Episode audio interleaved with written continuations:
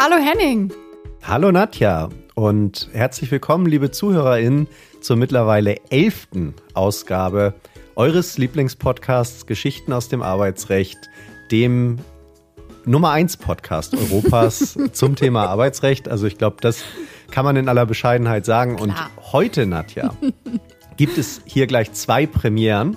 Wow.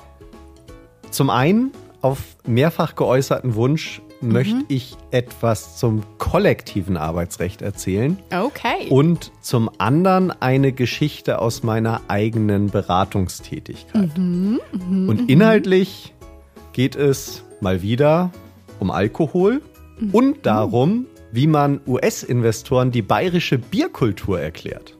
cool. Ja, also für mich persönlich war es weniger cool. Das ist nämlich die Geschichte aus meiner Beratungstätigkeit. ähm, die war eher herausfordernd, möchte ich mal sagen. Aber ja, ich habe gedacht, also mit Alkohol und so, das ist auf jeden Fall ähm, zum Teasen ist das schon mal wieder ausreichend und ist ja ein Standardthema bei uns. Ne? Ist, ist neben Fäkalien eins unserer Standardthemen, die wir ja regelmäßig Kernkompetenz, bedienen? Kernkompetenz, möchte ich sagen. Und passt halt thematisch, finde ich, auch wahnsinnig gut zur elften Folge, weil ist ja quasi Mhm. Schnapszahl. Deswegen habe ich jetzt schon fast vermutet, dass die Premiere wäre, dass wir hier nebenher mit dem Schnappes anstoßen. Hm. Aber ich bin super gespannt auf die Folgen. Das klingt total interessant. Lass uns direkt reinstarten.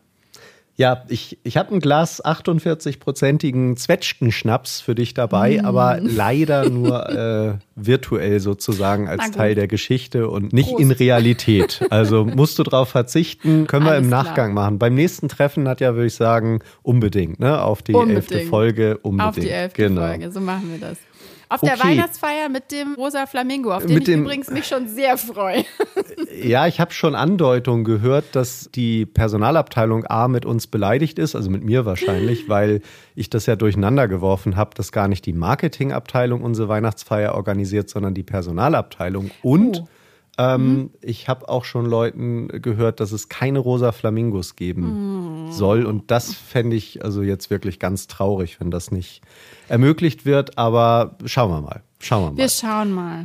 Und, und Ähm. wir halten die Zuhörerinnen natürlich auf dem Laufenden. Aber jetzt kommt die Geschichte. Jetzt, jetzt kommt die Geschichte. Nein, jetzt kommt ein bisschen äh, tatsächlich äh, Vorrede zur heutigen Geschichte, weil ich habe ja zwei Premieren angekündigt und habe ja gesagt schon am Ende der letzten Podcast-Folge, dass das auch Feedback war, was wir bekommen haben. Und zwar war ein Feedback-Wunsch ja, dass wir mal was zum kollektiven Arbeitsrecht machen sollen. Und jetzt fragt sich der, die, das geneigte Hörerin, fragt sich jetzt, was ist denn um alles in der Welt kollektives Arbeitsrecht? Und das vielleicht kurz vorweggeschickt ist eben das Gegenstück zum Individualarbeitsrecht. Das Individualarbeitsrecht betrifft das Verhältnis zwischen Arbeitnehmer und Arbeitgeber. Und das kollektive Arbeitsrecht betrifft halt das Verhältnis zwischen Mehrheiten von Arbeitnehmern und Arbeitgebern, also das Tarifrecht, wo wir Gewerkschaften haben und Arbeitgeberverbände. Oder das Betriebsverfassungsrecht, wo wir eben einen Betriebsrat haben oder verschiedene Betriebsratsgremien und deren Verhältnis zum Arbeitgeber. Und das haben wir bisher tatsächlich relativ stark ausgegrenzt. Das stimmt. Vielleicht, weil die betriebsverfassungsrechtlichen Fälle oft auch nicht ganz so spannend sind wie vielleicht dann so Individualfälle. Es gibt natürlich auch viel mehr Individualfälle als kollektivrechtliche Fälle, aber ich habe jetzt mir das zu Herzen genommen, diesen Wunsch, und habe gedacht, was könnte man da mal machen für eine Geschichte und habe das dann in meinem Kopf drin verbunden.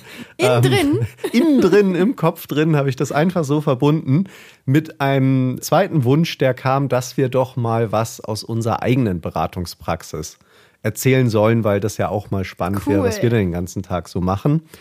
Und ich glaube, das haben wir eingangs schon mal gesagt, dass das nicht ganz so einfach ist für uns, weil wir natürlich als Rechtsanwälte zur Verschwiegenheit gesetzlich verpflichtet sind und das Mandatsgeheimnis, wenn man das verletzt, das auch eine Straftat wäre und dass wir deswegen da vorsichtig sein müssen. Aber ich glaube, wenn man das so abstrakt erzählt, wie ich das jetzt gleich machen werde, dann ist es hoffentlich unproblematisch und ähm, es ist auch eine Geschichte, die schon eine ganze Zeit her ist. Die muss irgendwann zwischen den Jahren 2011 und 2015 Jawohl. gespielt haben.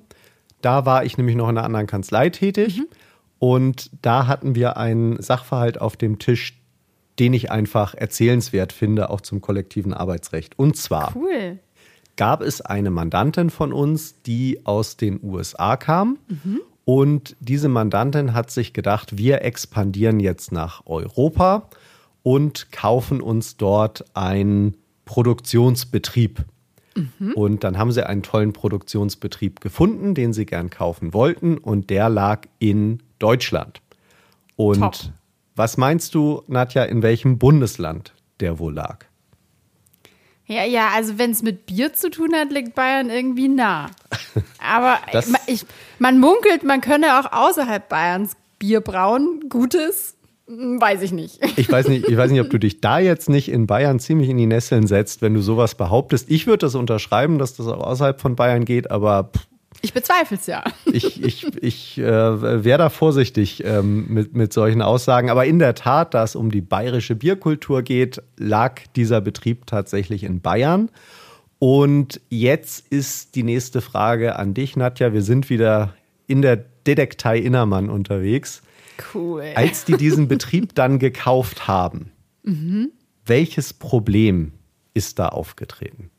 Pff, da kann es ja mannigfaltige Probleme gegeben haben. Tipp, es hatte Ja? was mit Bier zu tun. Okay, vielleicht wollten die so, vielleicht wollten die so à la US-Manier ähm, irgendwelche Sachen ins Bier punchen und denen war nicht klar, dass wir sowas wie ein Reinheitsgebot haben und das irgendwie so, weiß ich nicht. Vanillearoma gar nicht unbedingt reingehört oder so. Bananensaft. Ähm, Bananensaft. Gute, gute äh, Vermutung, Nadja. Aber also es war kein bierherstellender Betrieb, sondern Mhm. es war ein Produktionsbetrieb. Ich will das gar nicht näher spezifizieren, jetzt worum es ging, aber Mhm. aus einer Industriebranche, sage ich jetzt mal. Und dort Ja. trat ein Problem auf, weil Bier in Bayern ja auch als was gilt? Als eine Art Als Grundnahrungsmittel eigentlich. Grundnahrungsmittel, genau. Das Ja. sagen auch nur die Bayern, aber das ist äh, offenbar dort die Wahrnehmung. Es ist ein Nahrhaft, Grundnahrungsmittel. kalorienhaltig, das ist alles, was du brauchst. Sehr gut. Und ähm, genau, also Bier als Grundnahrungsmittel in so einem Produktionsbetrieb. Mhm. Was könnte passiert sein? Bier als Gründer. Ähm, ja, vielleicht haben es die, die ähm, ArbeitnehmerInnen, die dort gearbeitet haben, halt auch sehr wörtlich genommen mit dem Grundnahrungsmittel und haben sich da vielleicht auch ein bisschen bedient dran, an diesem Grundnahrungsmittel vielleicht häufiger, auch mal zur Unzeit, während der Schicht, während des Betriebs. Und das könnte ja durchaus zu gewissen Ausfallerscheinungen führen, je nach Volumen. Ja, gute Vermutung würde ich sagen. Also in der Tat, die MitarbeiterInnen dort haben sich ernährt mit diesem Grundnahrungsmittel. Und was meinst du, Nadja, wie haben die das gemacht? Wie ist das konkret abgelaufen mit dem Bier? Mit dem Bier. Also schön wäre ja so im Sinne der Nachhaltigkeit und im Sinne der keine Lebensmittel verschwenden, wenn es da vielleicht irgendwelche Chargen gab, die nicht so, ach so, die haben ja kein, du sagst, sie haben kein Nee, Bier die haben ja nichts hergestellt. hergestellt. Genau, also da in dem Betrieb wurde kein Bier hergestellt. Wie haben die das gemacht? Ja, pf, wahrscheinlich halt nicht nur während der Pause oder halt doch während der Frühstückspause schon mal, ging es vielleicht schon mal los und Mhm. dann vielleicht auch eher mehr so in der Gruppe und das könnte halt ein bisschen schwierig gewesen sein, dann mit der arbeitsvertraglichen Pflicht zu vereinbaren. Ja, ich frage nochmal weiter nach, wo haben die das getrunken und wie sind die an das Bier rangekommen? Ja, wahrscheinlich haben sie es im Betrieb getrunken, nehme ich mal an. Ja, und da gab es genau? halt wahrscheinlich einen Automaten. Also ich hoffe im Pausenraum wenigstens. Ich weiß ja nicht, was die da produziert haben. Ja, ja. Und da gab es da- einen Automaten, meinst da du? gab es wahrscheinlich einen Automaten. Oder vielleicht sogar ein Fässchen, wo man sich immer schön was zapfen konnte. Also war auf jeden Fall, die saßen an der Quelle, würde ich meinen. es ist vielleicht die- tatsächlich Ja. nicht so abwegig, was du da aufstellst. Und ich war aber wirklich überrascht, dass das so ist. Das war mir nicht klar. Da bin ich offenbar im lebensfremden juristischen Elfenbeinturm unterwegs gewesen. Aber tatsächlich war es wohl in ganz Deutschland, wie ich dann jetzt mittlerweile auch so rausgehört habe, bis in die 80er, 90er Jahre hinein noch normal, dass man im Betrieb Bier kaufen konnte.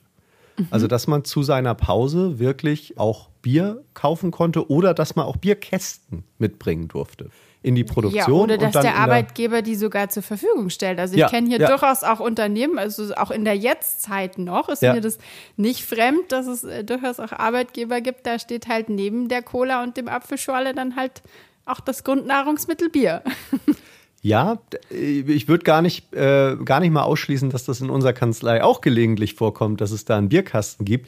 Der wird dann allerdings erst nach Feierabend frequentiert. Also ich fand das schon erstaunlich, ähm, dass das tatsächlich in einem Produktionsbetrieb während der Arbeitszeit erlaubt war, da einen Kasten Bier mitzubringen und den mit seinen Kollegen dann mal ähm, irgendwie auszutrinken. In Bayern tatsächlich scheint das immer noch weiter verbreitet zu sein. Und so war es eben auch, wie gesagt, im Jahr 2010 bis 2015 noch in diesem Betrieb. Und es war nicht nur so, dass es da irgendeinen Bierautomaten oder einen Kasten oder so gegeben hat, sondern es gab mehrere Bierausgabestellen. Also okay. der Arbeitgeber hat in seinem Betrieb quasi nicht nur wie so eine Art Kantine, ja, dass man sich da irgendwie sein Essen holen kann, Ja. sondern es gab an mehreren Orten im Betrieb, wie es genau war, hat man mir dann nicht näher beschrieben, aber offenbar so Ausschenke, Mhm. wo man hingehen konnte und sich sein Bier holen konnte. Also Henning, das hätte ich mir mal genauer angeschaut an deiner Stelle. Da wäre ja. wär ich, mal- wär ich mal vorbeigefahren. Das muss man, da muss man sich ja einarbeiten in den Fall. Das stimmt. Und hätte ich auch gern gemacht, ist es am Ende leider nicht zugekommen. Aber tatsächlich wurde es eben so beschrieben von Mhm. Okay. völlig fassungslosen US-Amerikanern, die äh, gesagt haben, crazy Germans, ähm, die ähm, haben da, die stellen den Mitarbeitern in ihrem Produktionsbetrieb einfach Bier zur Verfügung. Die schenken da Bier aus, wie in einer Diskothek. Ähm, Und ich meine, in den USA ist es ja von Bundesstaat zu Bundesstaat auch deutlich restriktiver mit dem gerade öffentlichen Alkoholkonsum und die waren wirklich völlig äh, geschockt, dass es da mehrere Bierausgabestellen gab und durchaus während der Arbeitszeit reichlich konsumiert worden ist, das Bier. Irre. Und die Frage, die sich dann im Anschluss natürlich stellt, ist okay, also dass man das als US-Unternehmen irgendwie fragwürdig findet, ja, verstehe ich, aber für die war das ein richtig dringendes Thema, was sie unbedingt angehen und äh, vorantreiben wollten. Warum? Also was ist wohl nach dem Biergenuss passiert? Du hast es eben schon kurz angerissen. Ja, also aus dem Gesichtspunkt der Arbeitssicherheit heraus ist es vielleicht jetzt nicht so optimal. Also erstens mal hat es vielleicht beim einen oder anderen auch zu gewissen Leistungsabfällen geführt. Also dass man da vielleicht der Tätigkeit nicht mehr so hundertprozentig aufmerksam und sorgfältig nachgehen konnte nach Alkoholgenuss in der Pause. Ja, und zweitens mal hat es halt wahrscheinlich auch einfach die, die äh, Unfallgefahr erhöht und vielleicht kam es sogar äh, tatsächlich im einen oder anderen Fall zum, zu einem Arbeitsunfall und äh, ja, also alkoholisiert der Arbeit nachgehen, das ist nie eine gute Idee. Und da kann ich dann jetzt bayerische Bierkultur hin oder her den äh, US-Investor schon verstehen, dass der das ein bisschen kritisch sah. perfekt zusammengefasst. Nadja, den Satz, alkoholisiert arbeiten ist nie eine gute Idee. Weiß ich nicht, ob ich den unterschreiben würde. Das kann möglicherweise auch ganz lustig sein. Aber Kommt drauf ähm, an, was man macht. hängt von der Art der Tätigkeit ab. Und nach Darstellung dieser US-amerikanischen Mandantin Mhm. haben die sich einfach die Hucke vollgesoffen und Oh, sich danach einfach verstümmelt in diesen Gott. Anlagen. Die haben da ihren Arm irgendwo reingehalten, weia. der war dann ab. Ähm, da konnte man nur noch einarmig das Bier trinken oder sind irgendwo kopfüber runtergefallen oder haben ihr Bein irgendwo reingehalten. Also das muss wirklich wild zugegangen sein dort in diesem Betrieb. Also die hatten eine enorm hohe Quote an Oh, Arbeitsunfällen. weia. Und ich sag mal, also die Schlussfolgerung ist jetzt nicht ganz so fernliegend, dass das was damit zu tun haben könnte, dass Könnte. da wirklich in rauen Mengen Bier getrunken worden ist während der Arbeit. Und also es kam wirklich zu massivsten Unfällen. Oh je. Und da haben dann die neuen Investoren Mhm. gesagt, hm, was machen wir denn da? Und zu welcher Schlussfolgerung sind sie dann wohl gekommen? Nadja, was meinst du? Die, die haben gesagt, wir brauchen ein Alkoholverbot. So, so nicht. Richtig, richtig. Die haben gesagt, ja gut, das ist ein Problem. Die Leute dürfen Bier trinken, die trinken das Bier, die bringen sich dann um. Das wollen wir nicht mehr. Verbieten wir einfach den Bierkonsum Korrekt. am Arbeitsplatz. So, und dann sind die an so einen jugendlichen Arbeitsrechtler geraten und haben dann mit Mhm. Jung, mir frisch, zu diesem, motiviert, engagiert. Genau, ja. ähm, haben dann mit mir zu diesem Thema sprechen wollen. Und ich habe mich dann auch ein bisschen vorbereitet drauf mhm. und äh, habe das zur Sicherheit nochmal nachgelesen. Ich hatte schon vorher eine Vermutung und dann hatte ich eben einen Call mit Amerikanern, den ich dann erklären musste, dass das gar nicht geht mit dem Bierverbot. also dann war Schweigen am anderen Ende der Leitung. Yes. Also ich habe gesagt, ihr könnt es nicht einfach einseitig verbieten, ihr braucht dafür den Betriebsrat. Mhm. Dann haben die gesagt, wieso brauchen wir dafür den Betriebsrat? Habe ich gesagt, ja, das ist halt Weil's deutsches Arbeitsrecht. Das ist möglicherweise ein mitbestimmtes Thema. Mhm. Ähm, ein Bier äh, oder ein Alkoholverbot am Arbeitsplatz und dafür braucht man eben möglicherweise den Betriebsrat mhm. und ähm, den müsst ihr halt um Zustimmung bitten.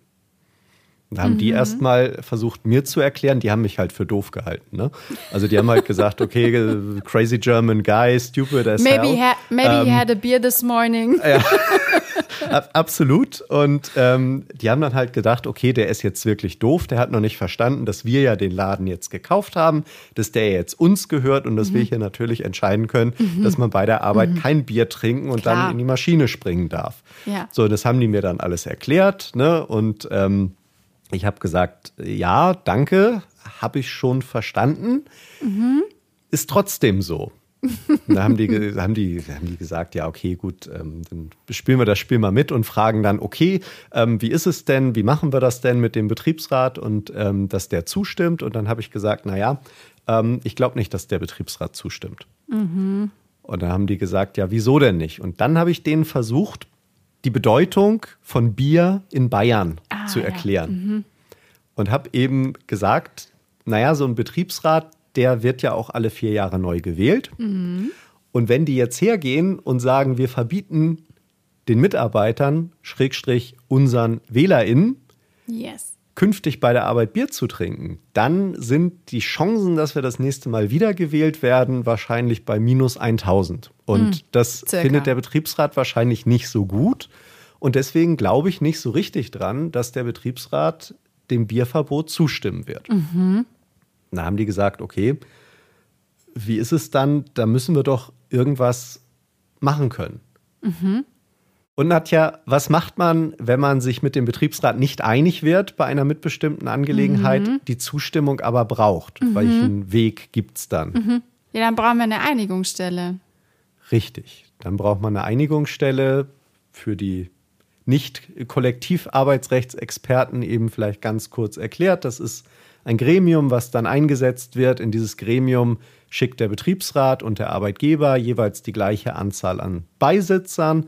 Und dann gibt es einen unparteiischen Vorsitzenden oder eine unparteiische Vorsitzende, die entweder müssen sich Betriebsrat und Arbeitgeber darauf einigen oder die Person wird vom Arbeitsgericht eingesetzt und dann mhm. gibt es dort eben Verhandlungen und am Ende muss man eben den Vorsitzenden oder die Vorsitzende von seiner Position überzeugen. Dann hat man eine mhm. Mehrheit in der Einigungsstelle und dann kann man sich durchsetzen. Und das habe ich eben denen auch erklärt.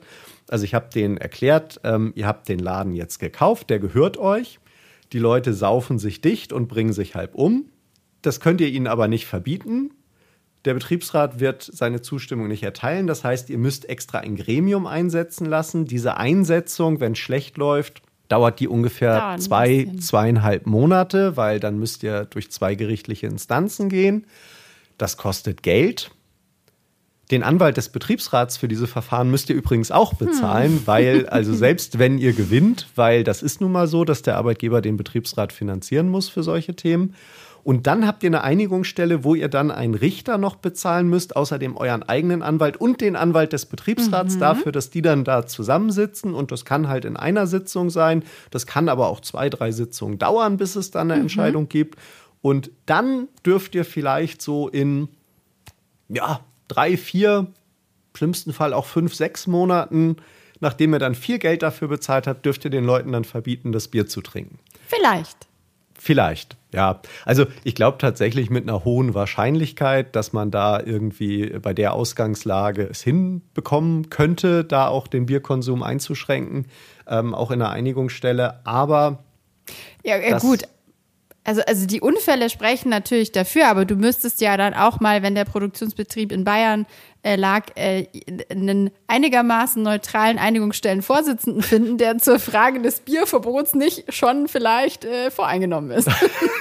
Das ist richtig, da hast du recht, da ähm, spricht die äh, Kennerin der Region. Ähm, da müsste man tatsächlich wohl gucken, äh, dass man da nicht irgendwie gegen eine Mauer läuft und der auch so, ja, aber wo ist denn das Problem? Da ist er Richtig, zwei, da drei musst du Mast erstmal ja wohl noch trinken Problembewusstsein dürfen. Ja, ja Genau. genau. Also das, das in der Tat könnte ein Problem sein. Ich komme nachher auch im Ausblick nochmal zu einer anderen Mhm. aktuellen Beratungssituation, die mir nächste Woche dann auch ansteht. Schick. Aber nochmal zurück zu dem Fall. Also in der Tat, Mhm. ich habe denen das erklärt und die haben mich halt für geisteskrank erklärt Mhm. und haben halt gesagt, okay, das kann auf gar keinen Fall stimmen.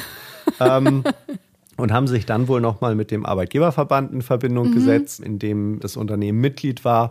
Und die haben denen das wohl auch mehr oder weniger bestätigt Überraschend das Gleiche dass das, dass das eben so ist. Und ähm, da vielleicht aber rechtlich nochmal in die Details geschaut, weil das ja tatsächlich ein überraschendes Ergebnis ist, glaube ich. Also für Nicht-Arbeitsrechtler und gerade noch für ähm, aus dem Ausland stammende Unternehmen und Nicht-Arbeitsrechtler ist das ganz erkennbar und finde ich auch nachvollziehbar ein mh, schwer zu verstehender Befund, dass das so sein soll. Und ähm, deswegen vielleicht nochmal die Frage nach, dem, nach der Mitbestimmungsthematik. Ähm, Es gibt eben dort einen Katalog an Mitbestimmungstatbeständen im, im Betriebsverfassungsgesetz, wo eben der Betriebsrat mitzureden hat. Und einer dieser Mitbestimmungstatbestände ist die Ordnung des Betriebes. Und bei der Ordnung des Betriebes geht es eben im Wesentlichen so um das Miteinander der Beschäftigten im Betrieb, ähm, Verhaltenspflichten, wie man miteinander umgeht. Und das ist eben mitbestimmt, wenn man da etwas ähm, regeln will. Da gibt es verschiedenste Entscheidungen ähm, zu solchen Fragen, ob man zum Beispiel Dienstkleidung tragen muss, ob das Radio hören im Betrieb erlaubt ist oder nicht und welche Sachen eben davon mitbestimmt sind oder nicht mitbestimmt sind. Und das Wichtige in rechtlicher Sicht ist eben, dass man dort immer abgrenzen muss zwischen dem mitbestimmten Ordnungsverhalten und dem mitbestimmungsfreien Arbeitsverhalten. Also wenn es um das Arbeitsverhalten geht, nämlich das, wie verrichte ich genau meine Arbeitsleistung, dann ist das nicht mitbestimmt, weil man eben sagt, das ist die Kernkompetenz und das grundsätzliche Recht des Arbeitgebers aus dem Arbeitsverhältnis, eben die Arbeitsleistung zu bestimmen, ohne dass Ja. er jedes Mal den Betriebsrat einbinden muss. Ja. Und deswegen ist nur das Ordnungsverhalten mitbestimmt, das Arbeitsverhalten aber nicht. Jetzt ist natürlich die spannende Frage, Nadja, wenn man jetzt seinen Mitarbeitern verbietet, Alkohol zu trinken während der Arbeit, ist das denn jetzt überhaupt ein mitbestimmtes Ordnungsverhalten oder ist das eher ein mitbestimmungsfreies Arbeitsverhalten? Was würdest du meinen? Das ist wirklich eine spannende Frage, weil ich würde auf jeden Fall mal sagen, oder zumindest, wenn ich für die US-Investorin argumentieren wollen würde, dann könnte man ja auf jeden Fall sagen, naja, also die Tatsache, dass ihr bitte unbetrunken eure Arbeit verrichtet, das ist ja dann Arbeitsverhalten. Also wenn es jetzt nicht darum geht, was machen die in der Pause und was trinken die in der Pause, sitzt man da zusammen und welche Getränke konsumiert man da? Das ist ja vielleicht eher so die sozialen Gepflogenheiten. Das könnte man ja eher so ins Ordnungsverhalten packen. Aber wenn dieses Ordnungsverhalten dann halt auch Einfluss hat auf das Arbeitsverhalten, und das scheint es ja tatsächlich gehabt zu haben, wenn die dann offensichtlich auch bei der Arbeit dann Probleme hatten, dann ist es ja auch ein Stück weit Arbeitsverhalten. Also das finde ich, kann man jetzt hier nicht so ganz schwarz-weiß abgrenzen, sondern es hängt irgendwie zusammen. Ja, also ist, glaube ich, tatsächlich gut beschrieben von dir, wo da die Trennlinie verläuft, weil natürlich habe ich als Arbeitgeber auch einen Anspruch drauf, dass die Mitarbeiter ordentlich arbeiten. Und ordentlich arbeiten geht halt ab einem bestimmten Betrunkenheitsgrad nicht mehr. Kommt immer auf den Beruf an. Manchen kann man schneller nicht mehr ordentlich arbeiten, an anderen weniger schnell. Aber das ist natürlich genau die Abgrenzungsfrage, ob das Ganze wirklich Auswirkungen auf die Arbeitsleistung hat.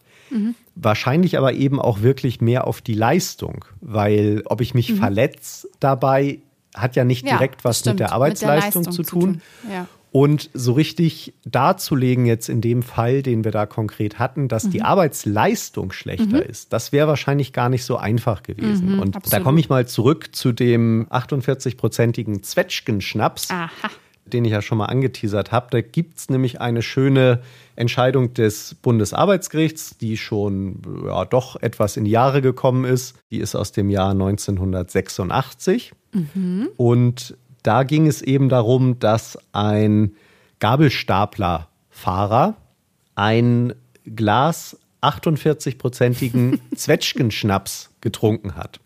Und zwar während einer Fahrpause. Also nicht beim mhm. Fahren noch nebenbei, irgendwie Schön. am besten Immerhin. so mit der Gabelstapler-Gabel irgendwie da ja. so mhm. reingekippt, sondern während einer Pause hat er den getrunken und bei ihm ist auch gar nichts passiert. Mhm. Aber es gab einen anderen Gabelstaplerfahrer, mhm. der mit ihm zusammen diesen Zwetschgenschnaps Aha. getrunken hat. Und der hat mit seinem Gabelstapler einen Unfall produziert und einen Arbeitskollegen schwer verletzt. Uh. Und daraufhin hat dann die Arbeitgeberin gesagt, okay, das geht ja so nicht und mhm. jetzt erteilen wir den beiden mal eine Abmahnung, mhm. weil es kann ja nicht sein, dass nur, wenn wirklich was Schlimmes passiert, ich irgendwie mhm. eine Konsequenz dann an den Tag lege, sondern ich will ja generell nicht, dass die mhm. während der Arbeit oder während der Fahrpause trinken, mhm. Alkohol trinken und dann eben Unfälle passieren können. Und das Bundesarbeitsgericht hat sich in dieser Entscheidung nochmal sehr intensiv damit auseinandergesetzt, was gehört denn nun eigentlich zum Arbeitsverhalten mhm. und was gehört zum mitbestimmten Ordnungsverhalten. Und Schön. sie haben halt gesagt, der Arbeitnehmer muss halt die Arbeit ordentlich machen. Und mhm. wenn er so viel Alkohol trinkt, dass er sie nicht mehr ordentlich machen kann, mhm. dann verstößt er gegen seine vertraglichen Pflichten. Mhm. Aber das hat ja hier die Arbeitgeberin ihm gar nicht vorgeworfen, ja. dem Gabelstaplerfahrer sondern sie hat ja gesagt, er hat gegen das betriebliche Alkoholverbot verstoßen. Also mhm. sie haben gar nicht gesagt konkret, du konntest deine Arbeit nicht mhm. mehr machen. Und so ähnlich ist ja der Fall, den wir da ja. hatten mit dem bayerischen Betrieb auch. Das wäre schwer nachzuweisen. Deswegen mhm. kann man eben nur sagen, es gibt ein generelles Alkoholverbot, weil wir das gar nicht im Einzelfall überprüfen können mhm. und wollen. Deswegen sagen wir generell, du darfst kein Alkohol trinken. Und deswegen geht es eben nicht um das Arbeitsverhalten, sondern es geht um das Ordnungsverhalten. Und das ist dann eben mitbestimmt. Und da ist dann eben die Frage, kann ich ein absolutes Alkoholverbot aussprechen? Kann ich das vereinbaren mit dem Betriebsrat? Und da hat das Bundesarbeitsgericht eben in dieser Entscheidung dann auch festgestellt, das ist auf jeden Fall mitbestimmt. Das heißt, mhm. ich brauche den Betriebsrat dafür, um das Ganze mit mir zu verhandeln. Und mhm. damit war eben auch klar, dass wenn ich eben unabhängig von einer konkreten Beeinträchtigung des Ganzen ein Alkoholverbot aussprechen will, dann muss ich das eben mit Zustimmung des Betriebsrats mhm. machen und dann bin ich da eben voll drin.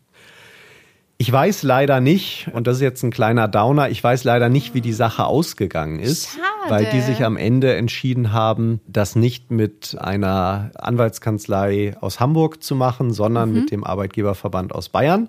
Mhm. Ich, ich weiß nicht, ob sie da auf mehr Zustimmung beim Thema Alkoholverbot gestoßen sind, kann ich mir kaum vorstellen. Aber die haben gesagt, sie machen das und deswegen weiß ich nicht so genau, was bei rausgekommen ist. Aber mhm. was ich gern mit dir einmal durchspielen würde, gedanklich, Nadja, ist die Frage, was könnte man denn jetzt überhaupt regeln?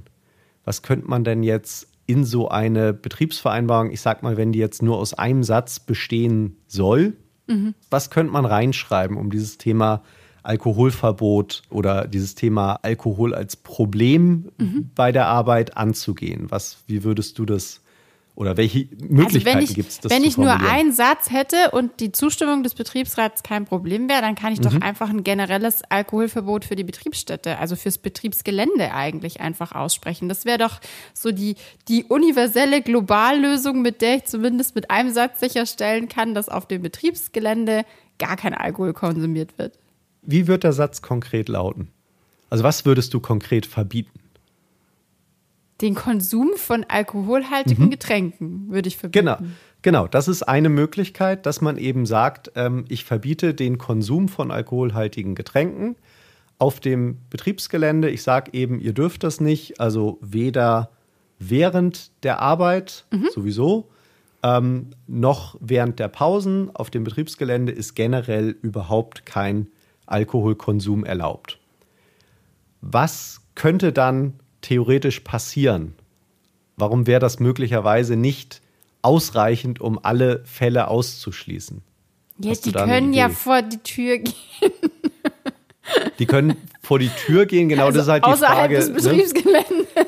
Das ist genau, das ist die Frage, könnten Sie das machen? Können Sie wirklich raus? Unterstellen wir mal, Sie können das Betriebsgelände gar nicht verlassen. Sie kommen morgens zur Arbeit, arbeiten dann, dürfen dort nichts trinken und dann Ja. gehen Sie nach Hause. könnte halt vielleicht schon ein bisschen arg unverhältnismäßig sein, weil also ich mache ja keine Einschränkung, dass es irgendwie darum geht, zum Beispiel auch nach der Arbeit von mir, es hat ja durchaus auch eine soziale Komponente, wenn die dann noch zusammensitzen, nach getaner Arbeit und dann nur ein Bierchen trinken und das sich ja alles irgendwie im Rahmen abspielt, dann hätte ja wahrscheinlich der Arbeitgeber da auch gar nicht unbedingt was dagegen. Er will halt nur vermeiden, dass es eben in diesen Ausmaßen passiert und dass es dann Einfluss auf zum einen die Unfallquote und das Arbeitsverhalten hat. Das ist ja, glaube ich, der Painpoint und das, wo es drückt. Ja, also das ist richtig, weil natürlich muss, egal wer, ob das dann die Einigungsstelle am Ende entscheidet oder ob der Arbeitgeber und der Betriebsrat sich darauf einigen, sie müssen tatsächlich das Verhältnismäßigkeitsprinzip wahren. Also das, was sie machen, muss verhältnismäßig sein, weil, und auch da sind wir wieder im Bereich unseres schönen Grundgesetzes, Schön. ähm, das Grundrecht auf Alkoholkonsum. Wer kennt es nicht? Artikel 1. gibt es nicht konkret, aber Artikel 2 Absatz 1 die allgemeine Handlungsfreiheit. Ähm, ich darf mich halt grundsätzlich frei entfalten und meine Persönlichkeit und wenn ich dafür Alkohol brauche, dann ist das eben so. Also es ist schon eine grundsätzlich geschützte Angelegenheit und in die darf ich halt nur eingreifen, wenn es auch irgendwie verhältnismäßig ist. Also es darf nicht völlig übers Ziel hinausschießen. Du hast noch einen Aspekt noch nicht genannt, Nadja. Es gibt noch ein Problem, selbst wenn ich auf dem Betriebsgelände es komplett verbiete, dass Alkohol getrunken wird, kann es ja trotzdem passieren, dass die Arbeitnehmer schon alkoholisiert zur Arbeit erscheinen. Das stimmt. Auch das, Das ist ja stimmt. ein Problem. Wenn ich sage, ich kriege im Betrieb nicht mehr mein Bier, dann trinke ich halt vorher fünf. Dann trinke ich vorher. Und dann gehe ich eben dann zur Arbeit, weil anders weiß ich auch gar nicht mehr, wie ich meine ähm, Hände stillhalten soll, damit ich dann noch da die Maschine bedienen kann, weil das bin ich ja gewohnt, dass ich das immer mit einem halben Liter Bier im Kopf mache. Das ist eben das nächste Problem. Also auch da müsste ich eben, würde ich möglicherweise mit der Regelung auf dem Gelände darf nicht getrunken werden, Ja. gar nicht ans Ziel kommen, sondern auch das müsste ich noch äh, regeln. Und da stellt sich dann natürlich die nächste Frage, wie ist denn das eigentlich? Wie weit kann ich denn in die Freizeit der Arbeitnehmer eingreifen? Weil das ist ja etwas, was dann außerhalb des Arbeitsverhältnisses und der Arbeitspflicht stattfindet. Wenn ich jemandem eben sage, du darfst eben nicht so viel trinken, dass du am Morgen alkoholisiert zur Arbeit kommst. Ist das zulässig? Was würdest du sagen?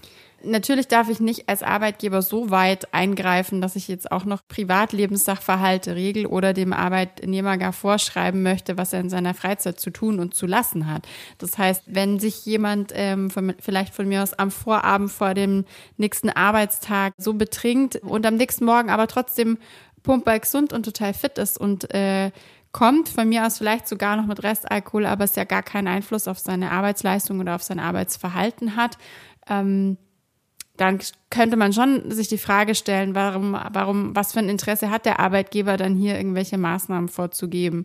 Und ich glaube, das ist vielleicht auch ein bisschen das, worauf du raus bist. Das ist super schwierig, das in einer Betriebsvereinbarung zu regeln, dass du so eine One-Size-Fits-All-Lösung findest, weil da ist natürlich die Bandbreite auch sehr groß zwischen ähm, jemand trinkt mal ein Bier und bei dem haut's voll rein und der andere, der hat halt ein bisschen eine größere Toleranz und es hat überhaupt kein, keine Auswirkung auf sein Arbeitsverhalten. Also ich glaube grundsätzlich, damit man dieses Thema überhaupt regeln darf, abgesehen davon, von der Frage, dass man jetzt auf dem Betriebsgelände keinen Alkohol konsumieren darf, dafür muss ja schon ein Zusammenhang bestehen zwischen dem außerdienstlichen Trinken und dem Einfluss des außerdienstlichen Trinken auf die Leistungsfähigkeit und auf die Arbeit. Also da muss ein Zusammenhang bestehen, sonst kann der Arbeitgeber natürlich da nichts regeln. Ja, komplett richtig. Ich glaube, dass sich, was das Thema Alkohol angeht, die Rechtsprechung auch eher verschärft. Also nachdem das glaube ich, zu dem Zeitpunkt dieser BAG-Entscheidung in den 80er Jahren mhm. und vielleicht auch in den 90er Jahren alles noch etwas entspannter war und man wirklich gesagt hat, naja, solange der noch arbeiten kann, kann der schon. Ne? Also das ist schon gar nicht so einfach und so ein komplettes Alkoholverbot, so wie du es ja auch gesagt hast, das ist gar nicht so einfach, weil man in der Tat ja auch vielleicht Fälle hat, das Feierabendbier oder so, wo es dann gar keinen Nachteil für den Arbeitgeber mhm. so wirklich gibt. Ich glaube, da ist die Rechtsprechung schon strenger geworden und sagt, mhm. naja, Alkohol ist halt schon insofern schwierig, wie du es gerade gesagt hast. Bei dem einen schlägt es halt voll ein, das eine mhm. Bier, bei dem anderen halt gar nicht. Aber du kannst es halt nicht überprüfen. Und deswegen mhm. gehe ich davon aus, dass man ein absolutes Alkoholverbot im Betrieb mhm. durchsetzen könnte über die Einigungsstelle und das dann auch Bestand hätte vor mhm. den Gerichten ähm, weil es für den Arbeitgeber einfach sonst gar nicht zu überprüfen ist. Wer hat denn mhm. jetzt hier welches Bier getrunken? Wie viel hat er jetzt vor der Arbeit oder haben die alle nach der Arbeit? Und dass man deswegen tatsächlich ein absolutes Alkoholverbot im Betrieb aussprechen kann mit dem Betriebsrat mhm. oder über die Einigungsstelle. Es gibt eine neuere Entscheidung des LAG Schleswig-Holstein. Mhm. Und zwar spielt das im Raum Lübeck. Das Arbeitsgericht Lübeck hat die erste Instanz entschieden und dann ging es zum LAG Schleswig-Holstein. Und da geht es um eine Schiffsbesatzung. Das ist dann ah, auch regional ganz spannend. Party, geht's wieder um Partyboot? Und, äh, nee, also äh, vielleicht ein verkapptes Partyboot, das mag durchaus sein. Da haben die das eben auch nochmal ausgeführt. Da ging es eben darum, dass es eben Schiffe gab und da waren Besatzungsmitglieder drauf, die hatten auch unterschiedliche Aufgaben, mhm. also maritime Besatzungsmitglieder, mhm. aber auch Reinigungskräfte, Küchenpersonal und mhm. so weiter. Und dort hat eben auch eine Einigungsstelle mhm. ein komplettes Alkoholverbot ausgesprochen. Okay. Und zwar haben die Folgendes geregelt. Die haben gesagt, erstens, auf dem Schiff herrscht generell ein Alkoholverbot, also das mhm. Verbot von Alkoholkonsum während der Arbeitszeit. Mhm. Zweitens, die MitarbeiterInnen müssen bei Arbeitsantritt nüchtern sein. Mhm. Eben auch nicht mit ähm, arbeitsfähig oder so, sondern wirklich nüchtern. Also es ging nicht darum, ne, wie viel vertrage ich noch, sondern wirklich 0,0 Promille Grenze, also sowohl während der Arbeit als auch schon bei Arbeitsantritt. Und drittens, wenn die Mitarbeiter Freizeit haben mhm. und auf See sind, mhm. dann ist es so, dass du offenbar eine ständige Bereitschaft hast, Aha. weil im Notfall, ja. im Havariefall oder sonst irgendwas, heißt es dann eben all hands on deck, ja. also alle Mann an Bord Sofort und ähm, wir müssen jetzt, da hat jeder seine Aufgabe. Ja. Und ähm, deswegen haben sie gesagt, auch wenn du frei hast, ja. darfst du nur so viel trinken, dass du diese Notaufgaben im mhm. Bedarfsfall jederzeit erledigen kannst. Mhm. Und da hat eben der Betriebsrat gegen geklagt, gegen diese Entscheidung der Einigungsstelle und hat gesagt, also erstens diese 0,0 Promille Grenze während der Arbeit, das wäre ja grundrechtswidrig und außerdem mhm. unverhältnismäßig, weil das ja auch schon, und das hat er als Beispiel gebracht, den Genuss einer Weinbrandbohne, mhm. auch glaube ich eher ein Begriff aus den 1980er Jahren. ähm, ich weiß nicht, ob das noch so verbreitet Wer kennt ist. sie nicht, die Weinbrandbohne. Aber möglicherweise auf dem Partyschiff schon, schon verbreitet, dass man da sich ein paar Weinbrandbohnen ähm, reingetan hat. Oder eben auch von Hustensaft, der ja teilweise mhm. auch Alkohol enthält. Das wäre ja dann Korrekt. schon ein Problem. Und äh, wie gesagt, unverhältnismäßig. Und da mhm. hat das Arbeitsgericht Lübeck und das LAG Schleswig-Holstein, die haben gesagt, doch, doch, das geht schon mit genau den Gründen, die wir schon besprochen mhm. haben. Der Arbeitgeber kann halt nicht wirklich überprüfen, ja. wann jemand alkoholisiert und beeinträchtigt ist. Der Betriebsrat hat auch selber vorgetragen, man könne wohl erst ab 0,2 oder 0,3 Promille das wirklich sicher messen, den mhm. Blutalkohol. Mhm. Und da haben die Gerichte gesagt, ja, aber dann ist es dem Arbeitgeber eben erst recht nicht zuzumuten, ja. herauszufinden, ob es gerade noch geht oder eben nicht mehr. Und deswegen 0,0 Promille Grenze während der Arbeit völlig okay. Mhm. Punkt zwei, bei Arbeitsantritt nüchtern, auch völlig okay, mhm. weil ab Arbeitsantritt beginnt es ja. Und mhm. ja, so wie du es auch ausgeführt hast, das wirkt in die Freizeit rein. Das heißt, ich brauche schon irgendwie eine Verbindung zum Arbeitsverhältnis, mhm. aber die ist halt nach den Gerichten hier in Schleswig-Holstein schon gegeben, weil man eben sagt, okay, wenn ich während der Arbeitszeit 0,0 Promille erwarten kann, dann kann ich auch erwarten, dass jemand außerhalb der Arbeitszeit so trinkt, dass er mhm. bei Arbeitsantritt halt wieder nüchtern ist. Also auch Korrekt. okay. Äh, und spannend war dann nochmal die Abwägung zu der Frage, wie es dann eben mit den Leuten ist, die eben frei haben, aber diese Notfallbereitschaft mhm. aufrechterhalten müssen. Und da haben sie gesagt, das ist aber auch nicht zu beanstanden. Also da dürfte man nicht sagen, du darfst gar nichts trinken. Ja. Aber was in Ordnung ist, zu sagen, du darfst nur so viel trinken, dass du, wenn du gebraucht ja. wirst, diese Notfallfunktion eben ausüben kannst. Und ja.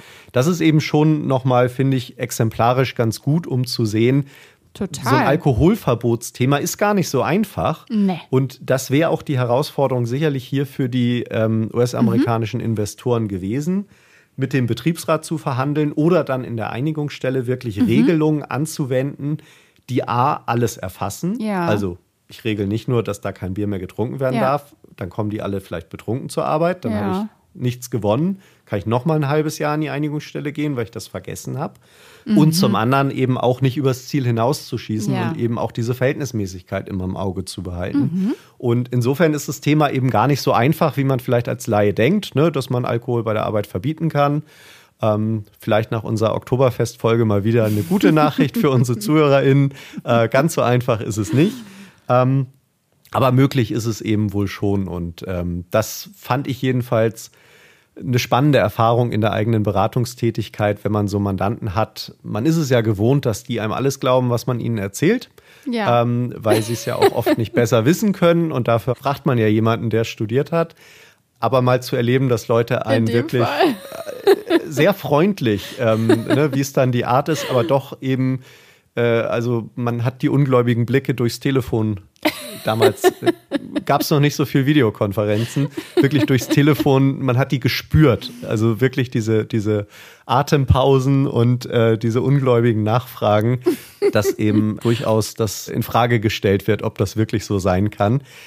Aber ja, so ist das Ergebnis. Alkoholverbote in Deutschland im Betrieb nur mit Betriebsrat. Und als allerletzter Abbinder Schön. noch zum Schluss. Schöner Fall. Ähm, wollte ich gerne noch einen Ausblick geben. Nächste Woche sitze ich nämlich in einer Einigungsstelle bei einer mhm. Mandantin. Und da geht es nicht um ein Alkoholverbot, sondern um ein Rauchverbot. Mhm. Beziehungsweise um die Frage, wo darf denn noch geraucht werden? Mhm. Das wird sicherlich auch eine spannende Geschichte werden. Sicherlich. Da ist es vielleicht ein bisschen anders mittlerweile, weil da gibt es eben in der Arbeitsstättenverordnung auch eine Regelung, mhm. dass der Arbeitgeber erforderliche Verbote mhm. ähm, zum Schutz der Gesundheit aussprechen darf. Mhm. Und aufgrund dieser abschließenden gesetzlichen Regelung braucht er wohl nicht die Zustimmung des Betriebsrats mhm. für diese Entscheidung. Aber das gilt dann eben auch nur, wahrscheinlich nur für geschlossene Räume oder vielleicht eben Orte, mhm. wo wirklich auch draußen gearbeitet wird und irgendeine Gesundheitsgefahr mhm. droht. Mhm. mhm. Was aber nicht dadurch abschließend geregelt ist, ist die Frage, wo darf ich denn auf dem Betriebsgelände vielleicht dann eben doch rauchen? Wo gibt es Raucherplätze? Ja. Und das ist natürlich dann doch wieder was anderes, weil ich kann natürlich schon in der Pause rauchen gehen, ohne meine Arbeitsfähigkeit zu beeinträchtigen. Mhm. Und wenn ich das eben irgendwo draußen mache, an irgendwelchen ausgewiesenen Bereichen, mhm. dann ist wohl auch keine Gesundheitsgefahr. Und dann bin ich eben wieder voll in der Mitbestimmung drin mhm. mit dem mhm. Betriebsrat, dass ich mit dem genau erörtern muss, Schick. wo dürfen die Leute denn rauchen, wo sind diese Raucherzonen, wie müssen die eingerichtet werden. Und genau das wird eben nächste Woche Thema der Einigungsstelle sein. Und da bin ich auch sehr gespannt drauf, weil ich das nicht weiß. Ich kenne zwar den Einigungsstellenvorsitzenden schon und hatte mit dem auch schon verschiedene Einigungsstellen, aber ob mhm. der Raucher ist, das weiß ich tatsächlich ja, nicht. Und das ist äh, das eine spannende spannend. Frage für den ja, Ausgang dieser Einigungsstelle. Total. Wie viel Verständnis da für die Belange der Raucher oder eben die Belange des Raucherschutzes vorherrschen ja. wird. Wird spannend sein. Ich werde mal in der Anonymisierungsform, ja. die wir jetzt hier auch gewählt haben, gern in der nächsten Folge mal berichten, was am gespannt. Ende bei rausgekommen ist. Da bin ich sehr gespannt, muss ich sagen. Ja, wie cool. Mensch also das, das hat mir richtig gut gefallen. Sehr, sehr, sehr schön. schön. Und, und vor allem, was ich, also zum einen finde ich es toll, dass wir jetzt mal ein bisschen Kollektivarbeitsrecht beackert haben. Zum anderen war dein Fall wahnsinnig plastisch, um mal darzustellen, äh, was für, ja, vielleicht doch unerwartete Ergebnisse auch so ein Mitbestimmungsrecht äh, mit sich bringen kann. Und dann hast du natürlich auch noch einen Fall aus deiner eigenen Praxis ähm, abstrahiert geschildert. Das fand ich richtig, richtig toll.